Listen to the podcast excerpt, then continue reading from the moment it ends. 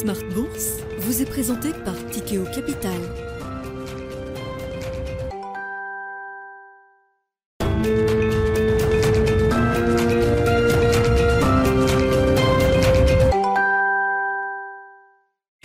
Bonjour à tous et bienvenue dans Smart Bourse. Smart Bourse, votre rendez-vous bourse deux fois par jour en direct sur Bismart à midi et demi une demi-heure pour décrypter la tendance et les actualités à la mi-journée avant la grande édition du soir où l'on prend un peu de recul sur les activités et sur les actualités euh, économiques, politiques et surtout financières. Et au sommaire de cette édition, euh, le taux terminal de la Fed pourrait être un peu plus haut que ce que le marché n'anticipait jusqu'à présent. C'est en tout cas ce qu'a laissé entendre James Bullard, président de la Fed de Saint-Louis, qui a estimé que les hausses de taux pratiquées par la Fed jusqu'alors n'ont pas encore porté euh, à un, niveau, suffisamment restrictif et qu'elles n'ont eu qu'un impact limité sur l'inflation.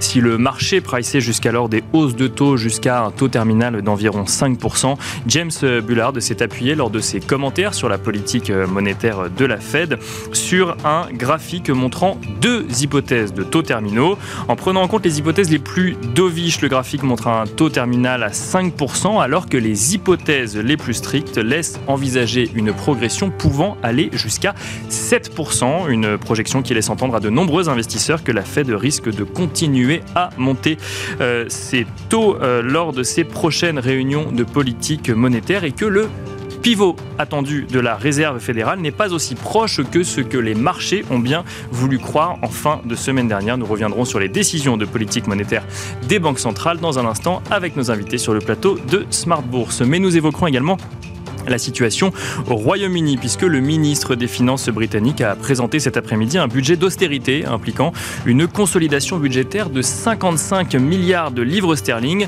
des consolidations qui passeront par une augmentation d'un certain nombre de taxes sur les super profits, notamment dans le secteur pétrolier, mais aussi sur les catégories de population les plus aisées, mais euh, des optimisations qui passeront aussi par des réductions de budget, une politique d'austérité, alors que le ministre des Finances a exprimé clairement selon l'organisme public en charge des prévisions budgétaires, le Royaume-Uni serait entré dans une récession et que celle-ci pourrait durer, selon l'EBR, donc l'organisme en question. Il prévoit un recul du PIB de 1,4% au Royaume-Uni en 2023. La Banque d'Angleterre estime de son côté que cette récession pourrait durer deux ans. On note d'ailleurs dans le même temps que la livre sterling recule face au dollar pour tomber à 1,18 dollars. Nous reviendrons sur cette situation au Royaume-Uni avec nos invités en plateau et évoquerons de manière plus les scénarios récessifs en Europe et aux États-Unis. Enfin, dans le dernier quart d'heure de Smart Bourse, dans le quart d'heure thématique, nous reviendrons avec Frédéric Vuillot sur les actualités récentes dans le monde de la finance responsable avec un volet solidarité, mais aussi évidemment financement de la transition énergétique. On se retrouve tout de suite dans Smart Bourse.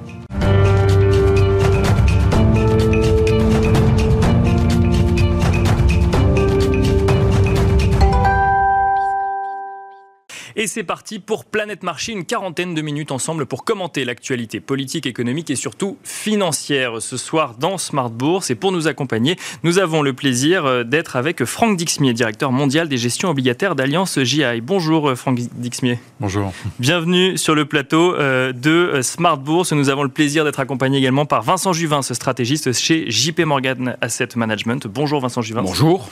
Merci d'être avec nous et nous avons également le plaisir d'être accompagné par Michel Martinez, chef économique économiste pour l'Europe chez Société Générale CIB. Bonjour Michel Martinez. Bonjour. Bienvenue à tous les trois. On va commencer avec vous, Vincent Juvin. On va commenter l'actualité récente. Euh, il y a un terme qui est souvent prononcé dans les scénarios économiques euh, quand on parle de l'Europe ou des euh, États-Unis, qui est le terme récession. On en parle au futur, avec des prévisions en termes de d'intensité ou en tout cas de délai avant d'y arriver. Et euh, il y a un pays qui en parle au présent actuellement. Il s'agit du Royaume-Uni. Euh, c'est le ministre des Finances qui en parle, enfin plus exactement en citant l'organisme euh, public en charge des prévisions budgétaires, qui estime que le Royaume-Uni est actuellement en récession. c'est donc, j'ai envie de dire, un des premiers une des premières grandes économies à faire le constat qu'elle se retrouve en récession. Comment est-ce qu'on peut analyser cette situation? Est-ce que ça marque un tournant? Ou est-ce qu'on peut quand même se dire que la situation au Royaume-Uni est différente de celle de l'Europe et celle des États-Unis? Elle diffère légèrement, en ce sens que le Royaume-Uni est confronté aux conséquences du Brexit et que ceci vient évidemment euh, défier l'économie encore un petit peu plus que l'économie européenne. Maintenant, le constat est similaire en Europe. L'Union européenne aussi euh, table déjà sur un fort ralentissement de la croissance, voire sur une récession. Maintenant, il est certain que le Royaume-Uni est beaucoup plus avancé dans son cycle de hausse de taux. Hein. La BOE a fortement remonté les taux cette année. Le Royaume-Uni va faire face à, en tout cas, une période d'austérité. Je pense que ça, c'est également un message qui est important à avoir sur le continent européen.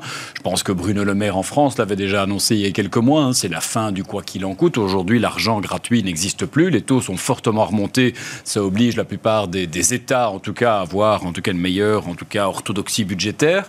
Euh, c'est ce que fait aujourd'hui le gouvernement britannique. Ça va contraindre encore un petit peu plus, évidemment, l'économie, qui est déjà chancelante, avec une consommation qui est en berne du fait, en tout cas, de en tout cas, crainte le pouvoir d'achat, plus que des craintes, puisque les taux remontants, on a vu évidemment un impact notamment sur le marché immobilier. On sait évidemment que les prêts hypothécaires au Royaume-Uni euh, se recettent assez vite avec des, des, taux plus élevés actuellement, ce qui va poser problème pour pas mal de ménages, ce qui vient s'ajouter déjà à la charge évidemment de la facture énergétique qui était également conséquente au Royaume-Uni. On rajoute à cela les conséquences du Brexit qui font que pas mal de secteurs d'activité sont aujourd'hui sans main-d'œuvre euh, et ça vient évidemment aussi là coûter à la croissance britannique. Donc c'est un petit peu une tempête parfaite pour le Royaume-Uni pour l'instant. Euh, on partage en Europe pas mal de ces défis, euh, à l'exception peut-être des conséquences du Brexit. Euh, le Royaume-Uni est quelque part un petit peu en avance par rapport à nous, en tout cas dans cette prise de conscience, dans la communication par rapport à cela. Il ne faut pas se leurrer. En Europe, on est face à, en tout cas pour beaucoup des défis auxquels sont confrontés le Royaume-Uni. On partage en tout cas ces défis euh, ici aussi et on va au-devant de quelques mois relativement compliqués sur le plan économique. Michel Martinez, même question. Le fait que le Royaume-Uni dise publiquement nous sommes en récession, c'est la première étape d'un scénario récessif en Europe, selon vous? Pas forcément, ça a été mentionné euh, un instant, euh, la situation économique diffère. En particulier, euh, il y a plus de chocs au Royaume-Uni qu'en Europe. Donc oui, une récession, c'est possible en, Europe, en zone euro, mais elle n'est pas assurée. Et puis si elle arrive, elle sera probablement légère. le Royaume-Uni, ah oui, a plus, de chocs. Le Brexit, à mon avis, est le plus important, avec un, une baisse euh, du commerce et, des exportations britanniques. Et puis, ça a été mentionné, euh, moindre ressources à la main-d'œuvre. Et ça, donc, ça affecte aussi les, secteurs des services. Donc, pour moi, c'est plutôt ça qui explique la grosse différence euh, de trajectoire économique entre le Royaume-Uni et l'Europe, la, zone euro. Après, dans la trajectoire, là, vous, vous, citez le chiffre de récession, mais je pense qu'il faut plutôt avoir en tête le, le fait que le gouvernement britannique est rentré dans le rang dans le rang de l'orthodoxie budgétaire. Après avoir euh, bah, connu un, Premier ministre qui aura duré 44 euh, jours. 44 jours, voilà, peu de semaines.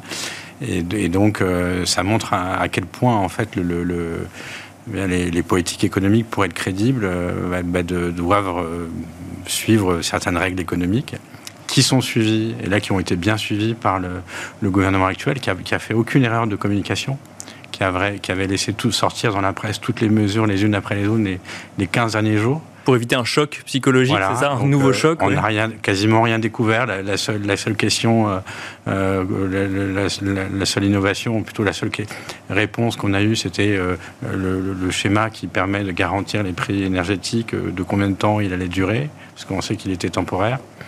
Mais à part ça, il n'y a, a, aucune surprise. Et donc, bah, les marchés sont, voilà, ne bougent pas. Et après, bah, euh, euh, le, effectivement, les perspectives économiques à, moyen terme pour le Royaume-Uni sont compliquées parce qu'il y a ce resserrement budgétaire, d'abord des, baisses, des hausses d'impôts, mhm. et qui concernent tout le monde, alors pas uniquement le secteur énergétique.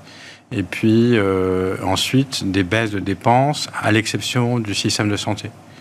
Euh, donc le, le et, et, puis avec toujours la question pendante, c'est comment on, on, s'ajuste au Brexit, parce que c'est bien beau de décider de faire du Brexit, mais il faut, il faut un modèle économique euh, nouveau qui, qui, qui permette de profiter de cette liberté retrouvée. Or, à, ce jour, euh, il n'y a pas de proposition d'un tel modèle économique. Et avec un sujet inflation qui est toujours présent euh, au Royaume-Uni, pour le coup, alors effectivement que le pays est en récession. Et oui, oui, et puis les, les prévisions d'inflation pour le Royaume-Uni, là, c'est, on est à deux chiffres, 11%. C'est une inflation qui ne descend pas en dessous de 6% l'an, prochain. avec une récession. Bien sûr, oui, oui, c'est ça. Alors qu'effectivement, on pourrait s'attendre à un impact du coup de la récession sur l'inflation, ce qui n'est pas le cas au Royaume-Uni. Oui, mais, alors, mais là, ça fait un peu écho à, à, ce qu'on disait, ce que je disais euh, auparavant sur euh, l'Europe et le fait que si la récession elle va être modérée, c'est qu'au Royaume-Uni comme en Europe, le marché du travail est très tendu, très très tendu. Donc il y a des hausses de salaire et ces hausses de salaire ben, vont limiter la baisse de l'inflation. Franck Dixmier, même question avant de peut-être euh, de se poser la question euh, de scénarios récessifs dans d'autres régions du monde, et notamment aux États-Unis, où la situation est différente. Mais d'abord sur ce sujet euh, Royaume-Uni, ça mérite qu'on s'intéresse, qu'on s'attarde dessus, puisque c'est la première fois qu'un gouvernement dit il y a une récession effectivement dans, ça n'est plus un scénario mais une une réalité qu'est-ce qu'on peut dire pour compléter ce qui a déjà été dit Franck Dixmier? Oui enfin juste pour compléter on a un policy mix qui est très aligné, en fait, hein, euh, au Royaume-Uni, avec une politique budgétaire qui devient euh, beaucoup plus orthodoxe, euh, récessive, de facto, totalement alignée sur une politique monétaire où les hauts autos ont été annoncés. Et cet alignement de la, du policy mix, ce n'est pas ce qu'on observe en zone euro. Et ça, c'est la grosse différence, en fait, entre les trois zones, euh, États-Unis, zone euro et, UK. Euh, en zone euro, on a un policy mix qui est orthogonal, ce qui complique. Il bah, faut qu'on se mette d'accord. Euh, ce qui complique, effectivement, l'action de la Banque Centrale Européenne. Donc, avec ces, plans de soutien au, niveau de l'Europe, mais au niveau des États également, pour, pour essayer d'amortir autant que se peut ce choc énergétique extrêmement violent. Alors on peut comprendre évidemment hein, ce policy mix très particulier en zone euro. La zone euro est en première ligne hein, face aux conséquences euh, du conflit euh, en Ukraine. Euh, néanmoins, ça brouille un peu la perspective. Et c'est vrai que quand on parle de ralentissement en zone euro, on ne sait pas encore si c'est un ralentissement ou une récession. il y a de fortes chances pour que ce soit une récession, mais aller vraiment en évaluer l'amplitude, c'est un exercice difficile. Sachant que justement, si on, élargit effectivement sur la zone euro, on a pu euh, découvrir la revue de stabilité euh, financière de, la BCE qui, alerte un petit peu sur les risques, notamment sur l'économie euh, de la zone euro. On voit que le scénario récessif augmente, que la BCE invite à prendre en compte les risques. Il y a plusieurs lectures qui peuvent être faites de cette revue de stabilité financière, mais il y a une lecture qui est un petit peu plus noire que ce qu'on a pu voir sur les marchés financiers ces derniers jours. Alors si je ne prends pas en compte ces deux derniers jours actuellement, mais avec cette idée que le scénario récessif a une probabilité qui augmente quand même en zone euro. Oui, non, mais c'est une évidence. Enfin, la zone euro n'est pas, pas isolée du reste du monde. Euh, donc on va vers ce ralentissement économique. Enfin, tous les indicateurs avancés euh, pointent, euh, pointent là-dessus. Mais pour la zone euro en particulier, je, crois que le, choc à venir, ça va être justement ce que font les Britanniques en ce moment c'est de se mettre euh, beaucoup plus au carré en termes de gestion des finances publiques. Et, c'est une des leçons euh, de cette année, ce qu'on appelle la fiscal dominance. Euh, donc c'est un terme qui veut dire que en fait, la politique budgétaire, on a eu une politique budgétaire extrêmement, extrêmement accommodante pendant des années pour soutenir des économies qui étaient soumises à des chocs importants, et avec une quasi-monétisation grâce à l'action des banques centrales de la dette émise, cette fiscal dominance s'est terminée. Hein, les, banques centrales se retirent, euh, donc les taux, les taux négatifs, les taux à zéro, donc euh, c'est terminé.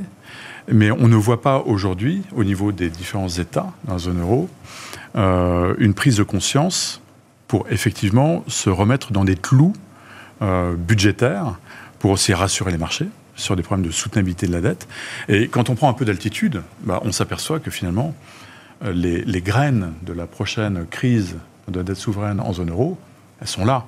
Mhm. Et donc c'est un sujet politique. C'est mettons-nous d'accord. Bah, euh, c'est un, sujet extrêmement politique et c'est un sujet extrêmement sensible parce que qui, qui ranime bah, les vieux clivages hein, euh, qu'on a au sein de la zone euro entre les orthodoxes d'un côté, donc on les connaît, hein, ces pays nordiques, euh, c'est c'est les Pays-Bas, c'est l'Allemagne et le reste de l'Europe qui est plutôt situé au sud. Euh, Michel Martinez, avant de passer la parole à Vincent Juvin sur cette situation de la zone euro. Alors, vous nous avez déjà effectivement donné un petit peu votre sentiment. Je, vous réponds avec cette revue de stabilité financière de la BCE. Il y a plusieurs lectures qui peuvent en être faites, mais euh, il y a une lecture qui, montre quand même que la BCE alerte un peu sur des risques que tous les acteurs économiques ou financiers n'ont pas forcément totalement intégrés aujourd'hui sur euh, le scénario économique en zone euro. Moi, j'ai assisté à la présentation de cette euh, ce rapport annuel de la stabilité financière de la Banque Centrale Européenne, j'ai pas senti, j'ai senti aucune alarme, aucune, euh, voilà, inquiétude forte. C'est juste la reconnaissance, qu'on vient d'en parler, que euh, la dynamique, euh, le momentum euh, se réduit et qu'il y a une probabilité de récession qui augmente. Et donc forcément, ça, ça, ça, va impacter la qualité du crédit pour le secteur bancaire et donc forcément, ça va, ça va détériorer, par rapport à la situation actuelle. Mais le, le, point, et ça a été fait par le président de Guindos, vice-président de la BCE, c'est de dire que la situation financière des, entre, des banques aujourd'hui, elle est excellente. Excellente. Pas d'autres mots. Donc, euh, donc, euh, Mais avec peut-être oui, un peu moins excellente euh, demain, c'est ça. C'est ça qui va arriver. Elle sera un peu moins excellente demain. C'est le risque, voilà. Mais, mais, donc, mais au-delà, au-delà de ça, donc après, il faut bien évidemment euh, surveiller, surveiller, essayer d'identifier les secteurs euh, où euh, on, va observer des, défauts, par exemple. Mais, mais y a, moi, j'ai pas senti d'inquiétude majeure dans, dans, dans, ce rapport sur la stabilité financière de la Banque centrale européenne. Après, euh, je, euh, voudrais peut-être rebondir sur ce qu'a dit Franck. Euh, Franck dit les politiques budgétaires et monétaires sont orthogonales. Nous, on n'a pas exactement la même lecture parce qu'on voit, alors peut-être à l'exception de la France, parce que le déficit l'an prochain, il va être aussi, mm. aussi élevé, 5% que cette année. Mais dans les tous les autres pays vont réduire beaucoup leur déficit. Et ce qui est en train de se passer, en fait, c'est oui, on, on met le paquet sur la crise énergétique, d'accord? Mais c'est de l'argent qui se substitue à tout l'argent qui avait été dépensé pendant la pandémie. Donc il y a des effets de, de, de, vases communicants et, donc, mhm. on, et se rajoute à ça le fait que les, les recettes budgétaires augmentent. Un peu d'ailleurs parfois avec des pays qui font un peu euh, ce que fait le Royaume-Uni, c'est grosso modo euh, il y a 10% d'inflation, mais vous augmentez pas tous les seuils de 10%. Oui, bien sûr.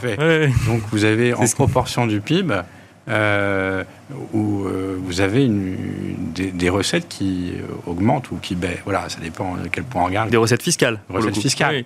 Et, donc, et donc, quand on fait le calcul, quand on fait tout ça, et puis d'ailleurs, ça a été euh, aussi décrit dans, dans, le dernier rapport de la Commission européenne d'automne, il y a un léger durcissement budgétaire, ou il y aurait un léger durcissement budgétaire.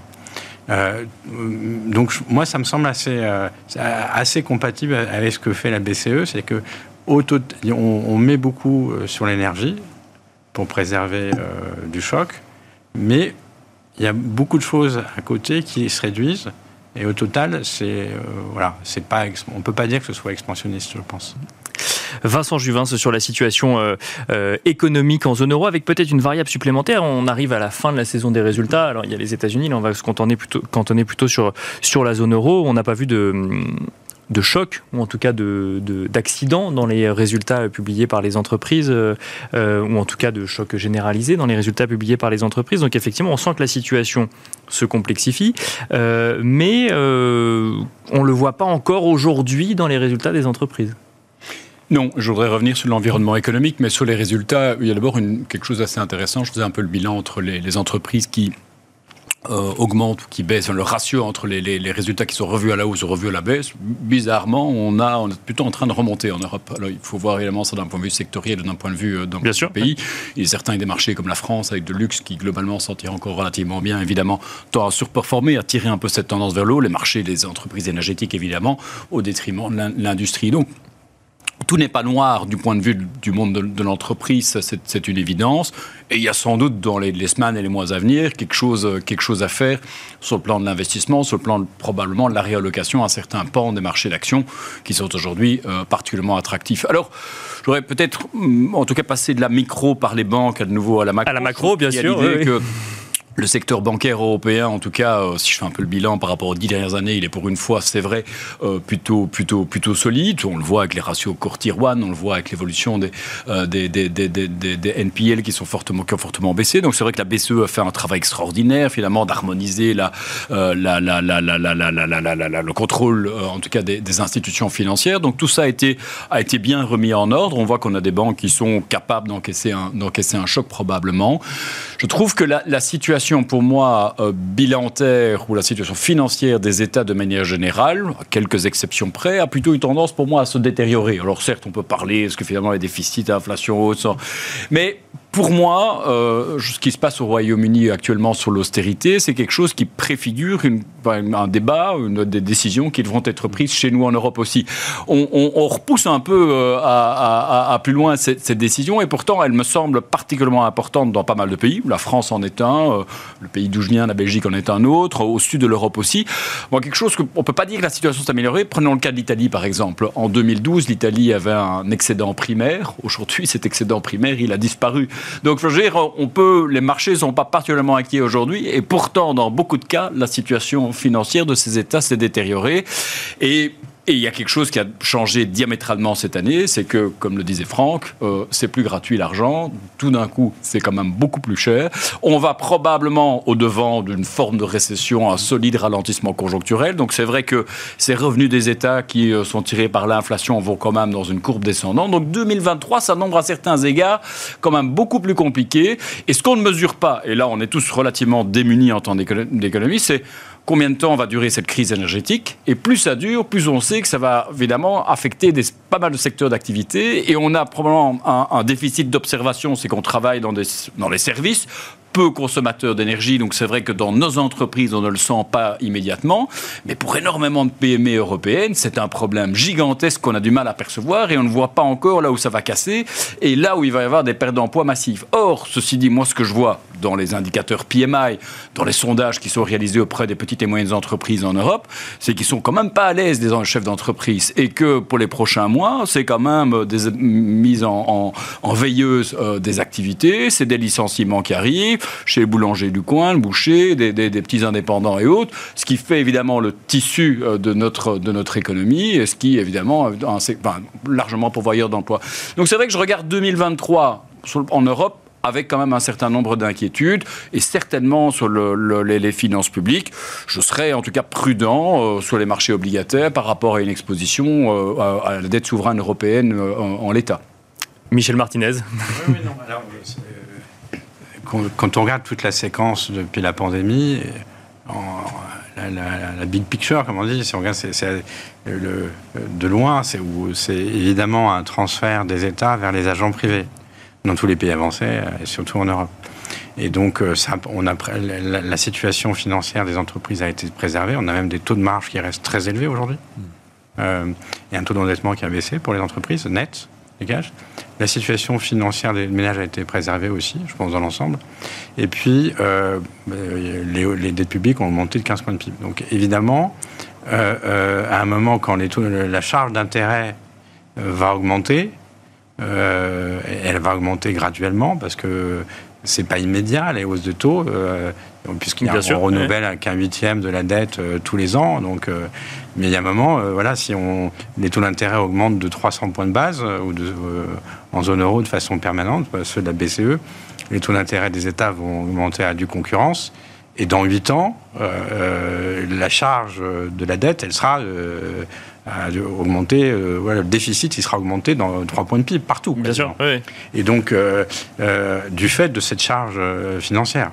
Et, et donc, il faudra à ce moment-là euh, évidemment faire des, réduire les déficits primaires et faire des coupes ou augmenter les impôts. Donc ça va venir. Quand est-ce que ça va commencer? Est-ce que c'est 2023, 2024 on ne sait pas, ça dépend aussi beaucoup du sentiment de marché, en fait, parce que c'est souvent le marché qui, déclare la fin, de la récréation. Euh, mais évidemment, ça c'est ce qui, ce, qui, ce qui nous attend dans les années à venir, c'est les États qui doivent se resserrer de la ceinture renflouer les caisses, finalement, c'est ça? Ben, Oui, c'est qu'on on, vient, on, vient d'une période longue où les taux d'intérêt étaient négatifs. Donc les États, euh, euh, la charge de la dette, elle tendait vers zéro, voire négatif. Donc forcément, pour avoir un déficit, si, la jauge était 3% de déficit, on pouvait augmenter le déficit primaire, parce que la charge d'intérêt baissait. C'est le contraire qui va se passer maintenant. Donc, euh, mais euh, le, mon propos, c'est juste que ça va être très graduel. C'est pas parce que les taux d'intérêt vont monter à 3% l'an prochain sur la BCE euh, ou plus que la charge de la dette va augmenter de 3 points de PIB. C'est pas tout de suite. Oui, on le verra peut-être plutôt en 2024 ou ça, ça, prend, mais ça prend, ça prend de nombreuses années. Ça prend plus que deux ans. Ça prend de très nombreuses années. Franck Dixmier, euh, sur, sur ce sujet euh, de, la dette, du financement, effectivement, des États vont peut-être de passer aux, États-Unis. Euh, Comment est-ce que vous voyez les choses d'un point de vue obligataire, pour le coup? Je, pense que le, phénomène que, j'évoquais à la, fin de la fiscal dominance, donc de cette espèce de, priorité budgétaire, va nous imposer des contraintes qu'on voit d'ores et déjà dans les spreads, en fait. On a une re-hiérarchisation des spreads en zone euro, ce qui était plutôt sain, hein, puisqu'on évoluait dans des marchés où tout se valait finalement. Il n'y avait plus de, vraiment de, prix pour le risque. Donc euh, cette euh, nouvelle hiérarchie des spreads, on l'a vu sur le crédit, mais on l'a vu aussi évidemment sur la dette souveraine. Euh, et c'est sans doute pas terminé. Donc là, on est sur des ajustements de long terme. Je suis complètement d'accord avec ce qui a été dit. Effectivement, on est sur des, perspectives de long terme. Mais ce qui est très important pour les investisseurs, c'est d'avoir des, convictions que ce sujet d'orthodoxie budgétaire va être pris sérieusement. Donc, euh, il y a pas mal de fuites hein, sur les, nouveaux schémas qui seraient, euh, qui seraient adoptés au niveau de la, Commission pour euh, s'assurer qu'il n'y a pas de, de ou de passagers clandestins, en fait, hein, dans la zone euro. mais c'est un vrai thème, parce qu'on a un bien commun qui s'appelle l'euro. Et pour gérer un bien commun, il bah, faut un syndic, la Commission européenne, qui fasse vraiment son travail. Euh, et, c'est vrai que les périodes passées, les périodes passées, parce qu'il y a eu la crise sanitaire, mais avant, on a eu des chocs successifs avec la mise en œuvre de politiques extrêmement, extrêmement incommodantes. Bah, ces périodes passées n'ont pas franchement été un catalyseur pour mettre en œuvre ce genre de réforme. Ce n'était pas le sujet. Mais est-ce qu'on en est capable aujourd'hui? Mais ce, sont les marchés qui, vont pousser justement avec les bonds de vigilance et les, investisseurs obligataires qui vont pousser les taux à la hausse et, euh, et qui, vont, qui vont envoyer des signaux. Le, signal envoyé à l'Italie, il est extrêmement clair quand même. Hein. Euh, le, Bund à 10 ans vaut 2. On a 200 BP de spread entre le Bund et l'Italie. Donc l'Italie se refinance à deux fois ce que l'Allemagne se refinance aujourd'hui à 10 ans. Euh, c'est un signal extrêmement clair. Alors est-ce que c'est soutenable pour l'Italie? Ben non, parce qu'en fait, voilà, il n'y a plus de surplus primaire. Euh, L'Italie nous avait habitués sur les 40 dernières années à générer des excédents primaires qui étaient assez rassurants en termes de soutenabilité de la dette. Ben là, c'est terminé. Alors, on va voir avec la mise en œuvre des, réformes structurelles, financées aussi grâce aux subsides euh, euh, européens de Next Generation EU. Bon, c'est très bien, mais on va voir en pratique, on va scruter ça avec énormément d'attention. Et, le fait qu'on ait déjà des, spreads si larges en zone euro, euh, alors que finalement les taux, les taux absolus sont relativement faibles encore. Hein. Enfin, 2% pour le, pour le Bund à 10 ans, quand vous mm. tracez ça sur un historique, c'est ridicule. Mm. On est sur des niveaux ridiculement bas. Euh, bah, ça, ça, alerte effectivement sur un thème qui va devenir de plus en plus prégnant euh, sur les marchés mais dont devra s'emparer le politique et il faudra qu'il écoute les marchés obligataires plutôt que euh, d'autres voies. Nécessairement. Je vous propose, messieurs, de passer euh, outre-Atlantique et d'évoquer un petit peu euh, la stratégie de la Réserve fédérale américaine, de la Fed. Alors effectivement, il y a ces questionnements, on va continuer avec vous, hein, Franck Dixmier, il y a ces questionnements sur le tempo de, de, la Fed avec cette prise de parole de James Bullard. Alors effectivement, tous les gouverneurs de la Fed ont pris la parole hein, depuis, depuis la publication de la dernière statistique d'inflation pour alerter les marchés sur le fait qu'il y avait encore des hausses de taux à venir. Euh, pour autant, euh, la prise de parole de James Bullard a refroidi quelque part l'idée que 5% euh, pouvait être un taux terminal dans sa prise de parole, qui lui-même, pour le coup, fait partie des pas forcément des plus doviches, euh, il, estime quand même que 5%, euh, ce serait euh, le meilleur scénario et qu'on pourrait aller jusqu'à 7%, 7%, un chiffre que les marchés n'anticipaient pas forcément. Comment est-ce qu'il faut interpréter ça, Franck Dixmier? Une, une volonté de calmer un petit peu les ardeurs des marchés ou au contraire l'idée que la Fed pourrait continuer à augmenter ses taux? Alors peut-être que c'est 50 points de base en décembre, mais que globalement ça va continuer sur l'année 2023 oui, alors ce, thème du, pivot de la Fed, le taux terminal, euh, c'est le thème qui drive les marchés en fait. Hein. Ça drive vraiment tout, le pricing évidemment des taux, mais des actifs risqués, actions, crédits. Et, moi je trouve ça absolument fascinant euh, de voir cette espèce de complaisance des marchés qui, euh, qui écoutent la Fed mais qui ne comprennent pas. Et, je, moi, je trouve que le, message depuis Jackson Hole est extrêmement clair de, la part de la Fed. L'inflation est l'objectif euh, numéro un. Ça passe avant tout, même au prix de plonger euh, l'économie américaine en récession. Ça a été dit, ça a été dit par son président, donc euh, Jeff Powell, ça a été dit extrêmement clairement. ça a provoqué des ondes de choc dans les marchés. On a eu un taux 10 ans américain qui a flirté avec les 4,50, 4,50% récemment. Et euh, il, suffit d'une donnée euh, sur l'inflation qui soit un peu moins forte que prévu pour en extrapoler une tendance qui validerait le fait que la Fed serait tout près de son taux terminal. Mais non, mais non, parce que le message de la Fed, c'est de nous dire aussi euh, qu'il faudra qu'elle ait des preuves que l'inflation soit revenue sur une trajectoire compatible avec son objectif de stabilité des prix. Bien sûr, là, Brenard l'a rappelé en début de semaine. Voilà pour, pour, euh, pour, pour, baisser ces taux. Et, ce que vous voyez aujourd'hui dans le marché, c'est une baisse de 50 BP quand même des taux sur 2023. Et ça, je trouve ça absolument extraordinaire. Mmh. Donc, euh, on n'y croit pas du tout. Euh, nous, effectivement, on voit, on voit plutôt un, taux terminal entre 5 et 6 D'accord. 7 pourquoi pas? Parce qu'aujourd'hui, en fait, on a un marché qui est pricé à la perfection pour aucune surprise sur l'inflation. Et une trajectoire assez linéaire de décroissance de l'inflation. Mais ça ne va pas se jouer comme ça. Parce qu'il y a des phénomènes de diffusion dans l'économie qui sont difficiles à maîtriser. Il faut avouer quand même une certaine humilité hein, par rapport à, nos prévisions sur l'inflation américaine. Quand la Fed, avec tout son arsenal statistique, avec les Fed régionales, vous dit, elle a dit explicitement qu'elle a d'abord, dans son mea culpa, qu'elle a été incapable d'anticiper l'inflation, mais qu'elle vous dit aussi que ça reste très très compliqué euh, d'avoir des certitudes sur 2023 et 2024, eh ben, faut prendre, faut avoir un minimum de prime de risque dans le marché. Et aujourd'hui, en fait, il n'y a pas de prime de risque par rapport à cette surprise à la hausse qu'on peut avoir sur l'inflation. Donc c'est pour ça que, enfin, nous, ça fait des semaines qu'on dit qu'attention, les marchés obligataires sont fragiles. On n'y est pas. On n'est pas encore sur des taux d'équilibre euh, sur les taux à long terme. Alors évidemment, on peut anticiper sur une récession et, valider une forme de courbe qui, qui caperait un peu hein, le, niveau des taux à long terme. Mais attention, et c'est encore pire en zone euro. Vincent Juvin euh, et ensuite Michel Martinez, euh, si, je reprends l'image de Franck Dixmier, euh, est-ce que les marchés sont capables d'entendre la Fed mais pas de l'écouter? Oui, alors je vais peut-être un petit peu plus positif que Franck. En tout cas, c'est une opinion. Je dirais qu'en effet, je pense qu'une baisse de 50 points base des taux en 2023, là, c'était tout à fait farfelu comme idée. Euh, je pense que l'idée de, de Bullard de voir ça à 7%, je pense que objectivement, moi, moi j'observe déjà une tendance dans les chiffres de l'inflation. J'ai envie de voir le verre à moitié plein. Mais est-ce qu'il était dans il y a quand même communication plusieurs, plusieurs chiffres qui se sont suivis, notamment le prix à la production. Je pense qu'on voit un, un, ralentissement significatif sur le marché immobilier. On ne voit pas encore de remontée du taux de chômage ou de, ou de hausse des inscriptions On en avait vu un peu au deuxième trimestre, mais ça s'est rétabli. Par contre, on voit que les, les, jobs, les, offres d'emploi commencent à baisser significativement. On voit quand même un peu plus de liquidité sur le marché du travail. Donc, encore une fois, il est probablement trop tôt pour tirer des conclusions définitives. Mais moi, je commence déjà à avoir un, faisceau d'éléments quand même qui me conforte dans cette idée qu'on est quand même, en tout cas, sur une pente euh, descendante aux États-Unis.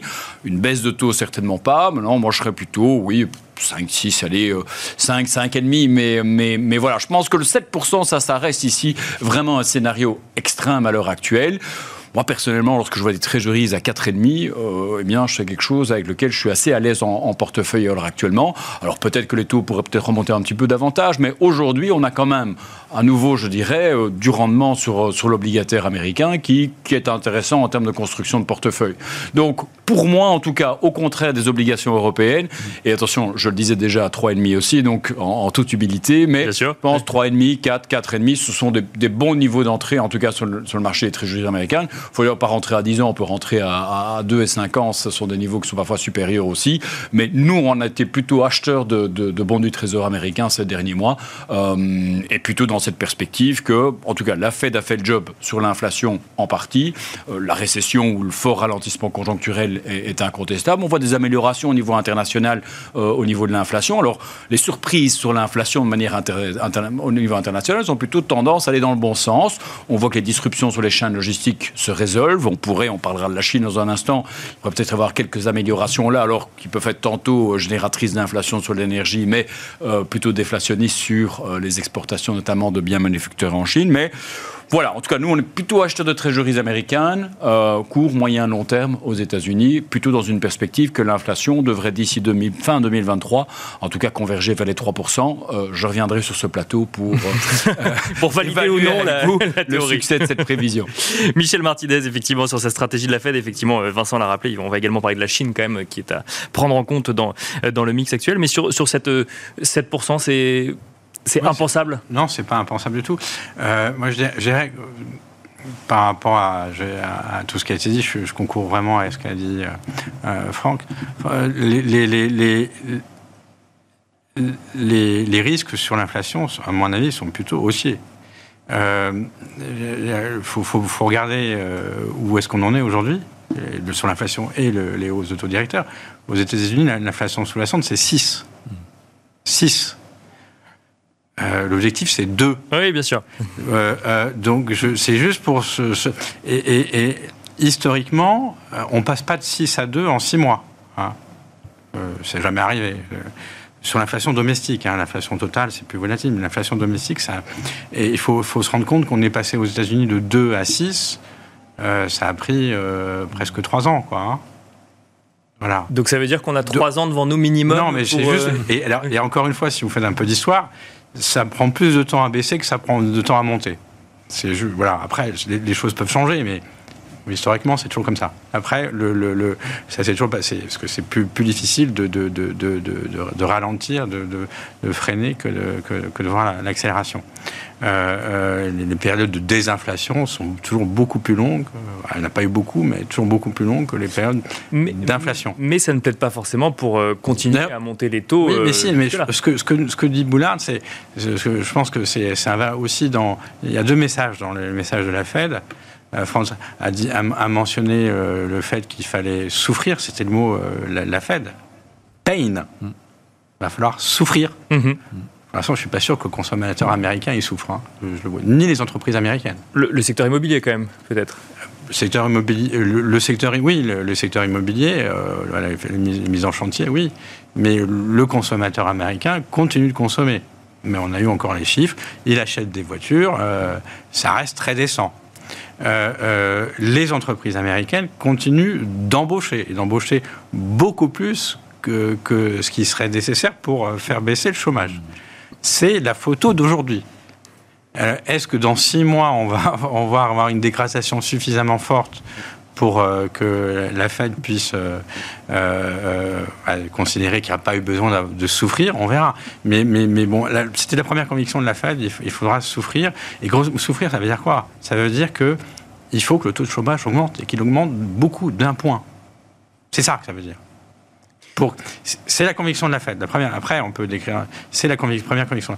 Il y, a une deuxième, il, y a, un deuxième message de la Fed, la Fed qui est l'humilité. L'humilité par, par, rapport au fait qu'on ne sait pas vraiment quel est le degré de restriction monétaire nécessaire pour arriver à l'objectif que je viens de mentionner. Euh, ils estiment qu'il faut que le taux de chômage augmente d'un point environ pour que les pressions salariales baissent et que l'inflation sous-jacente revienne en ligne avec 2%. Euh, euh, l'humilité parce qu'on ne sait pas ce qui, ce qui, est nécessaire. Et effectivement, je finirai là-dessus, si on regarde les, vieilles règles de Taylor, les outils économiques que les banques centrales utilisaient, on a un spectre qui va euh, de 5 à 8. 5 à 8 selon les modèles.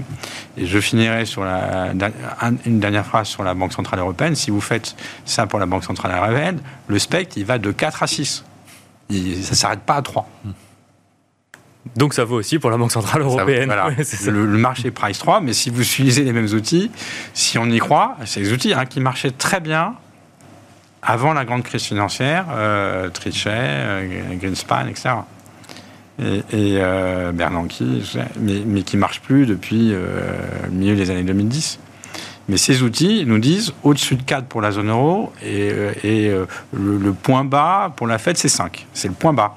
Or, le marché, il est, vraiment sur le point bas. Mais alors, rapidement, parce qu'effectivement, vous nous avez parlé de pain, est-ce que ça veut dire que le soft landing est illusoire aux États-Unis? On a parlé du marché du travail, mais quel impact sur la croissance? Bah, Souvent, ce qui,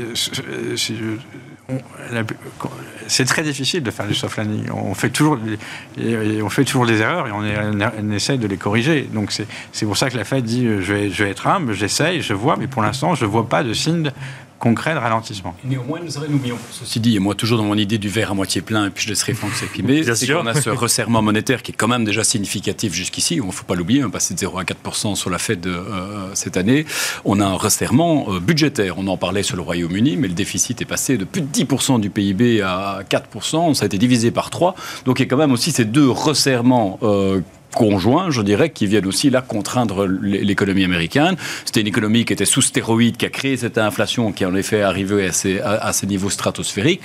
je pense que ce resserrement budgétaire, en tout cas pour l'inflation, peut être également un, facteur qui ferait l'ancrer. Mais nous verrons. Franck Dixmier, oui. Oui, en fait, la, la Fed a fait déjà deux erreurs, deux erreurs majeures. La première, c'est euh, le degré de stimulation.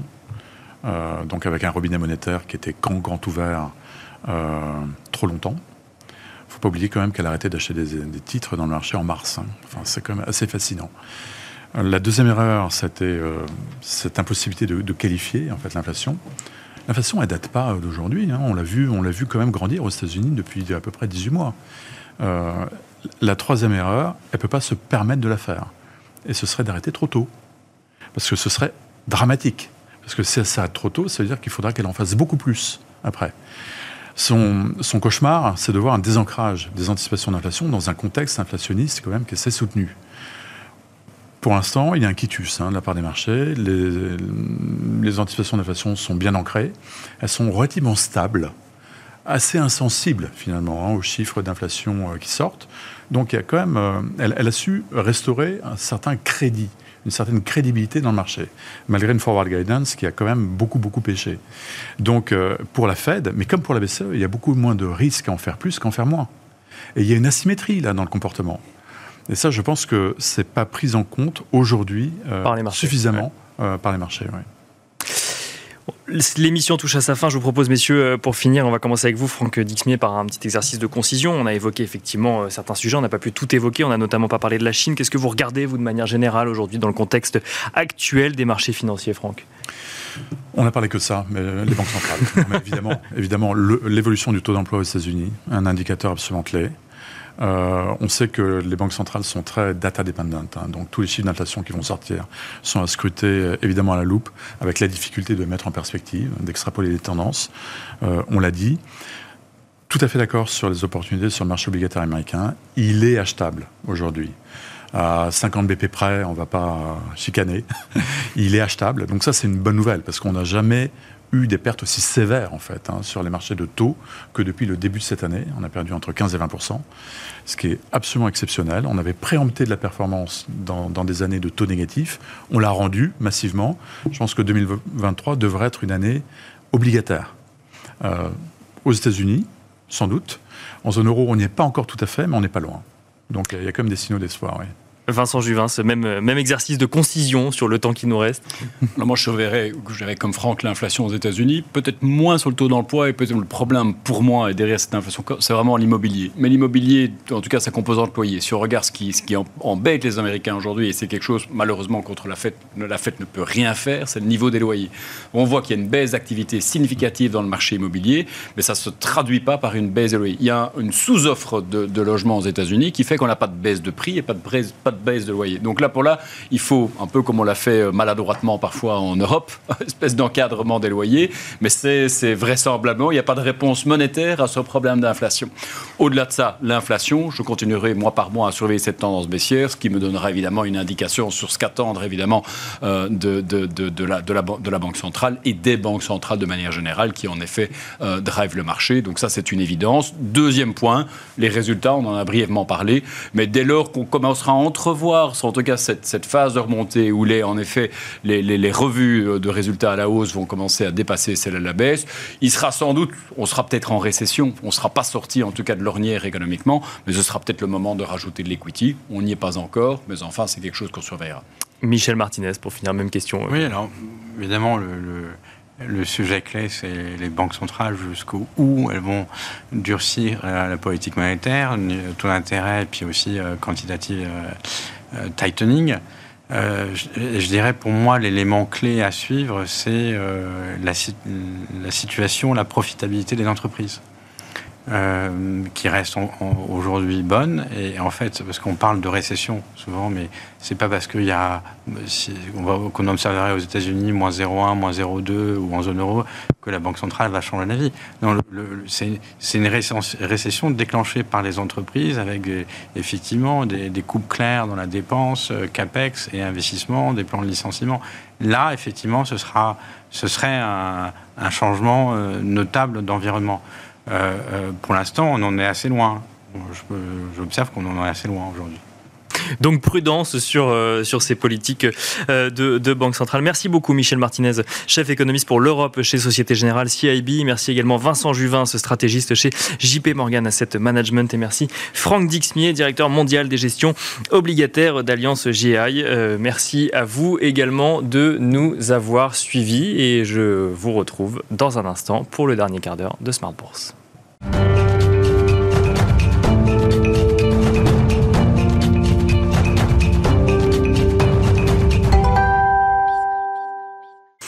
Et c'est parti pour le dernier quart d'heure thématique de Smart Bourse, marché à thème. Nous allons à présent euh, parler de finances durables ou de finances solidaires avec Frédéric Villot, le fondateur de Mediatico. Bonjour Frédéric Villot. Bonjour Nicolas Pagnès, bonjour à tous. Bienvenue sur le plateau de Smart Bourse. Ça fait deux ans que vous venez régulièrement sur le plateau de Smart Bourse nous apporter euh, des pistes d'investissement ou des éclairages hein, sur cette économie sociale et solidaire, sur la finance durable ou la finance responsable. D'ailleurs, effectivement, il y a beaucoup de termes hein, pour définir euh, ces, ces engagements, ces valeurs dans l'investissement. Euh, on s'arrête quelques minutes tout d'abord avant de parler des actualités en matière de finances responsables ou durables sur euh, votre média, Mediatico, qui ouvre son capital à ses lecteurs, Frédéric. Voilà, on a décidé euh, à notre tour, effectivement, de profiter du mois de l'économie sociale et solidaire, c'est le mois de novembre, de profiter de la semaine de la finance solidaire qui s'est terminée la semaine dernière pour dire, que, pour dire à tous les téléspectateurs, à tous les internautes, à, tous les lecteurs de, la presse, de la presse engagée,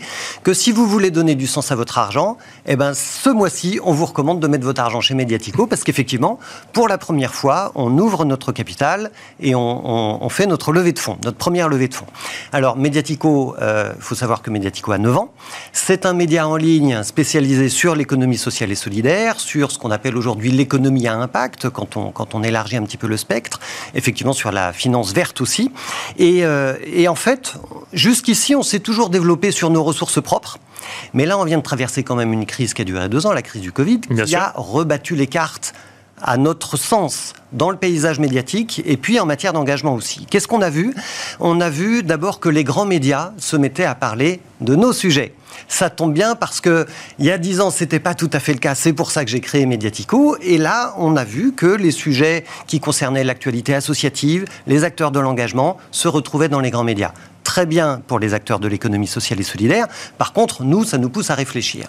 Et puis, en parallèle, dans l'économie sociale et solidaire, il y a le champ social et puis il y a le champ environnemental. Bien sûr. Euh, bah, tous les sujets environnementaux aujourd'hui, avec la crise climatique, évidemment, ils sont dans, dans, beaucoup de grands médias. Pas encore tous, malheureusement, mais ils y sont de plus en plus. Et là aussi, tant mieux. Par contre, nous, médiatico, médias engagés sur l'économie sociale et solidaire, ça nous pousse à réfléchir à notre ligne éditoriale.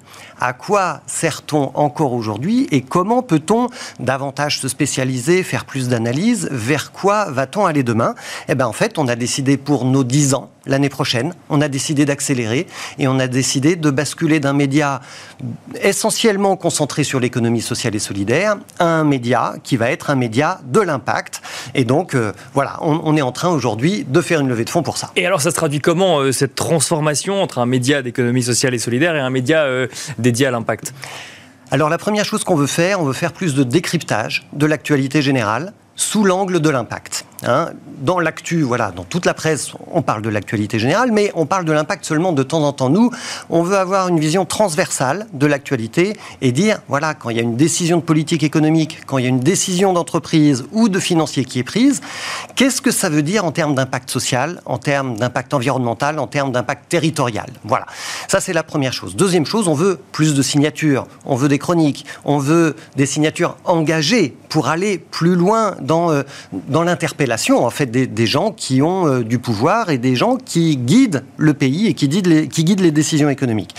On va faire des émissions vidéo avec des patrons engagés, on va construire un réseau de correspondants en région également, parce que c'est important quand on parle de l'économie à impact ou de l'économie sociale et solidaire, de se rappeler que l'économie, elle est ancrée dans les territoires. C'est les TPE-PME d'abord, bien, sûr, les grands groupes, ils sont là, bien sûr, ils sont cotés en bourse, mais on ne peut pas oublier les TPE-PME, c'est elles qui animent le tissu territorial économique. Et puis, donc ça c'est pour le, la partie euh, éditoriale, et puis on va aussi euh, aborder un virage économique. D'accord. Jusque-là, on était un média sur abonnement pour nos lecteurs. On a décidé de basculer sur un média entièrement gratuit pour les internautes.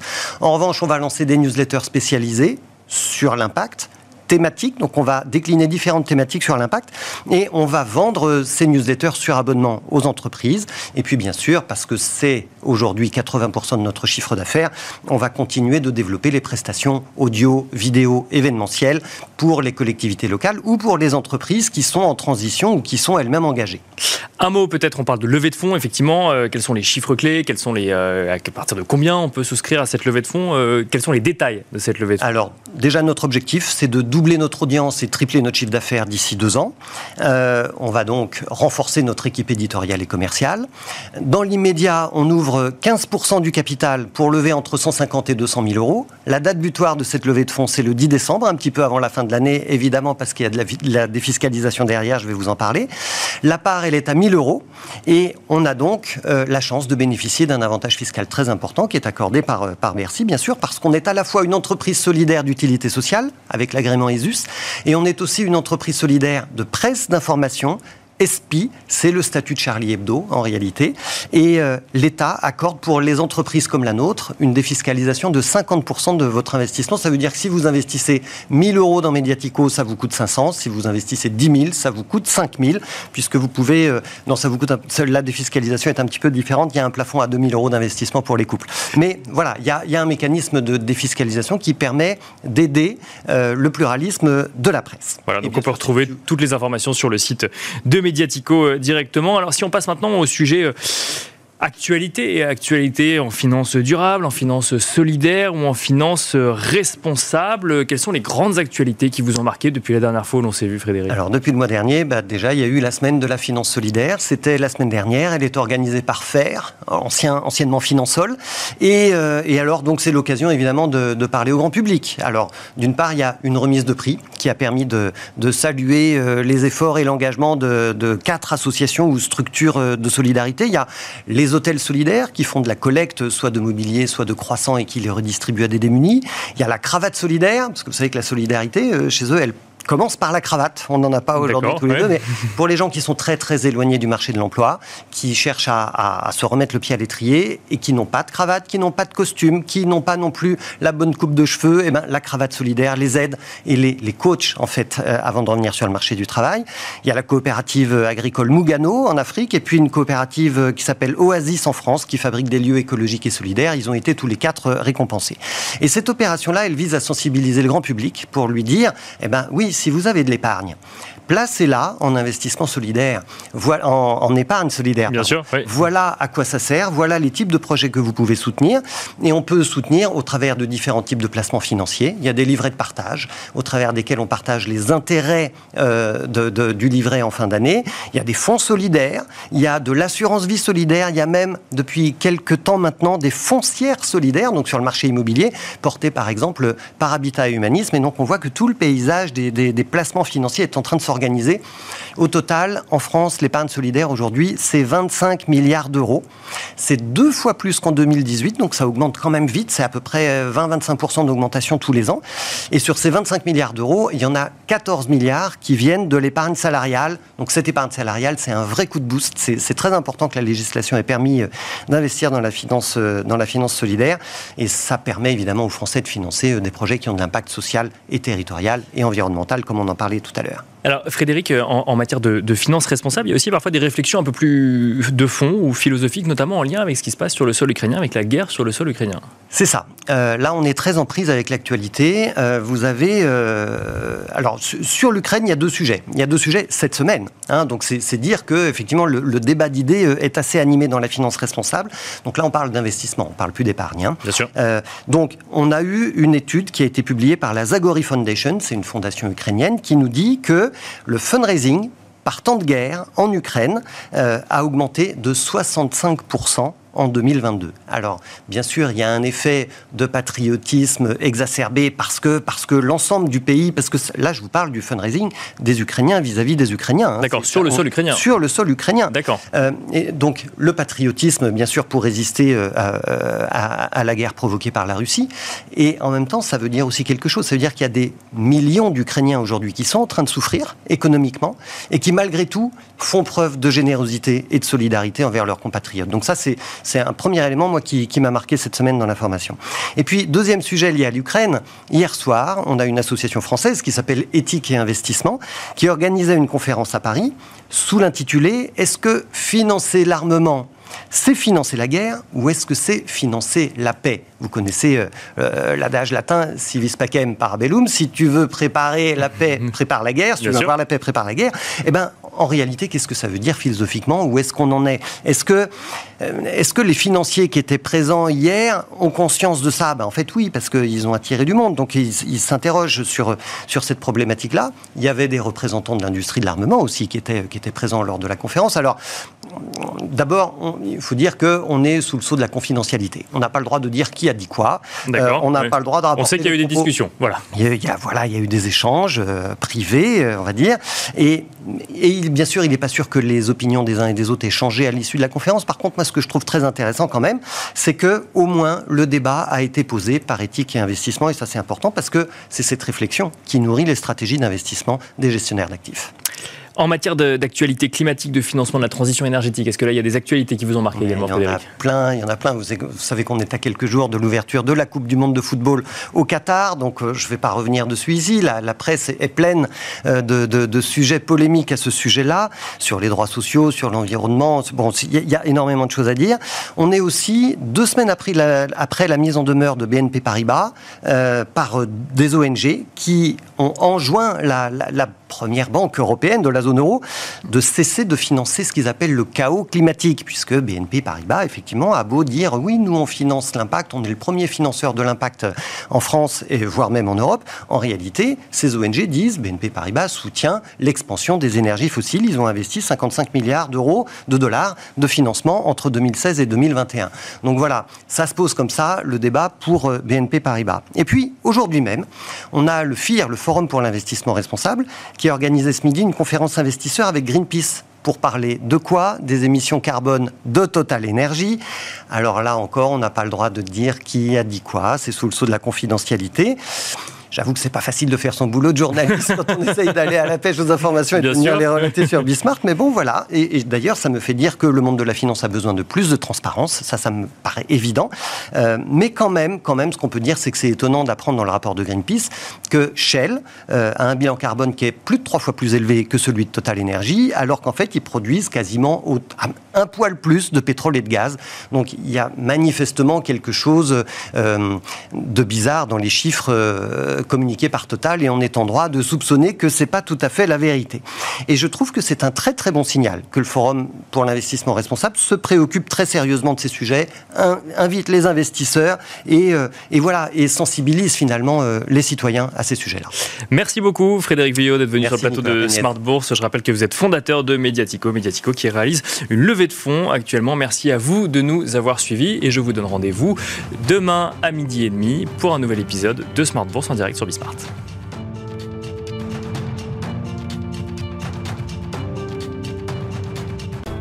Smart Bourse vous a été présenté par Tikeo Capital.